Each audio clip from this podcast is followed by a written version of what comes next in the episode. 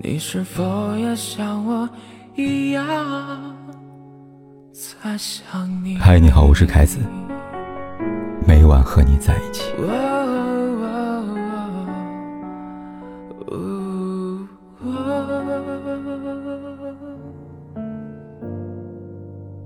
你给我一个保障，给我二十万，你能达到这个要求呢，咱俩就是白头到老。我伺候你，也乐呵呵的。这段录音成为目前最火的段子之一，无数博主拿来对口型录制搞笑视频。这段话来自一位姓唐的六十二岁大妈，她最近参加老年相亲节目，跟节目里的于大爷可谓是一见钟情。于大爷是个勤快人，把小家的庭院打扫干干净净的，种满了瓜果蔬菜，同时养鸡养鸭，灶台和地板擦得一尘不染。孩子们也都自立门户了。他现在唯一想做的，就是找个会过日子的人，给小院当女主人。而唐大妈呢，为人利落，擅长厨艺，不打麻将，不跳广场舞，完全是于大爷心目当中完美的伴侣。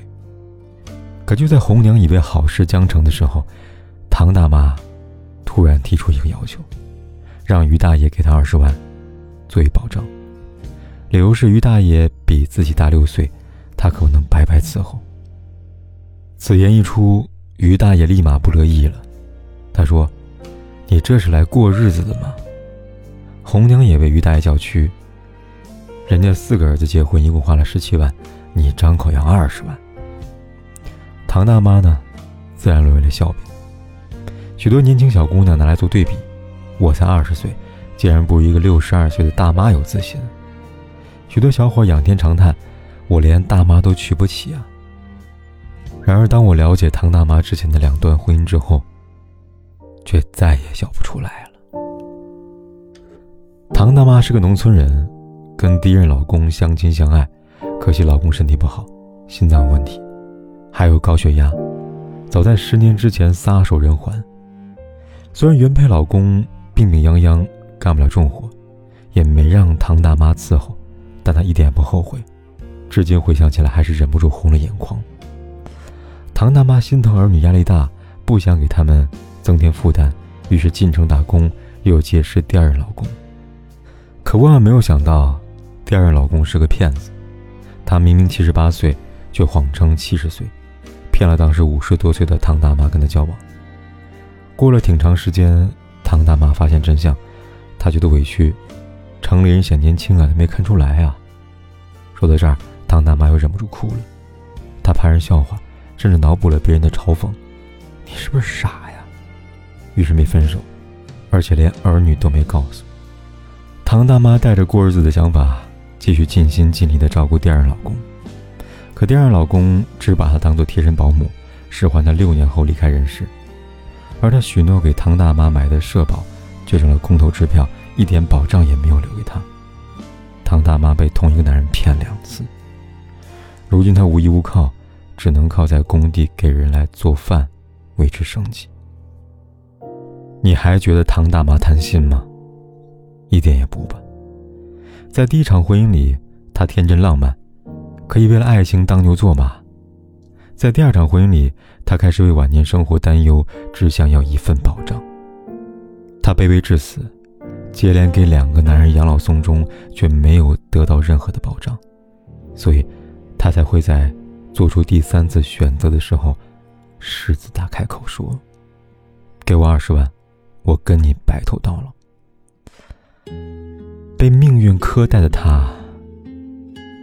真的饿坏了。假如唐大妈在十年前遇见了于大爷，他们大概率会成为一对幸福的夫妻。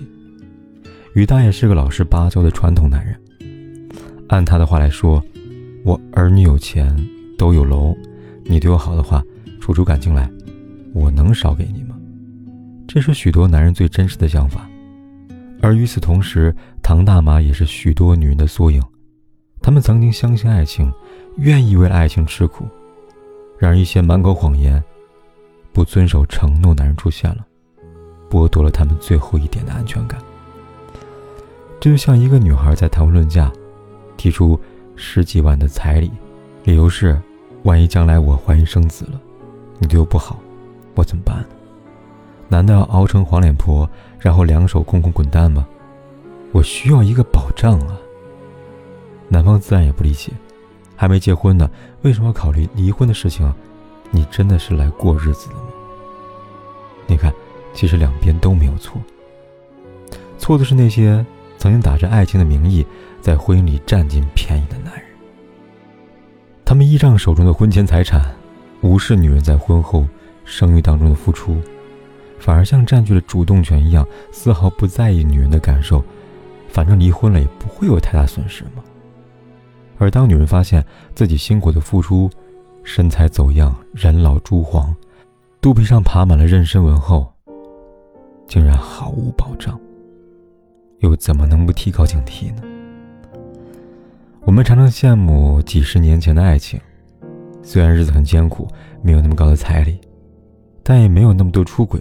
没有那么多家暴，没有下水道喝两吨水的警告，即便偶尔发生离婚，人们也会心疼那个生儿育女的女人，默认房子属于夫妻共同财产，分一半给她作为保障。彩礼是从什么时候开始飙升的呢？或许是从男孩比女孩越来越多开始的吧。或许是从婚姻法开始全面保护婚前财产开始的吧。或许是从一些糟糠之妻被两手空空赶出家门，看前夫迎娶新欢开始的吧。或许是从许多女人生完孩子不堪忍受别人的脸色，却没有底气离婚开始的吧。他们在心里暗暗的种下了种子：我可以吃苦，但将来绝不让我的女儿也吃这种苦。于是，有了狮子大开口的丈母娘。确实天价彩礼不可取，但天价彩礼不是女方单方面的错误。每一个咄咄逼人的丈母娘，都曾是相信爱情的小姑娘，而那些让他们不再相信爱情的人，才是罪魁祸首吧。着他走上最长的旅途。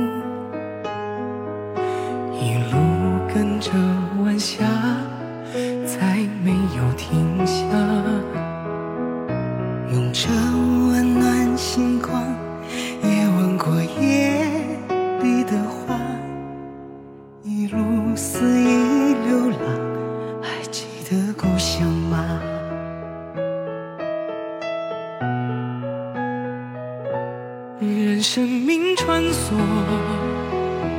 时间的角落，他静静看着人们爱过和恨过，随时间漂泊，随他忘了或记得，他离开他的回忆重复。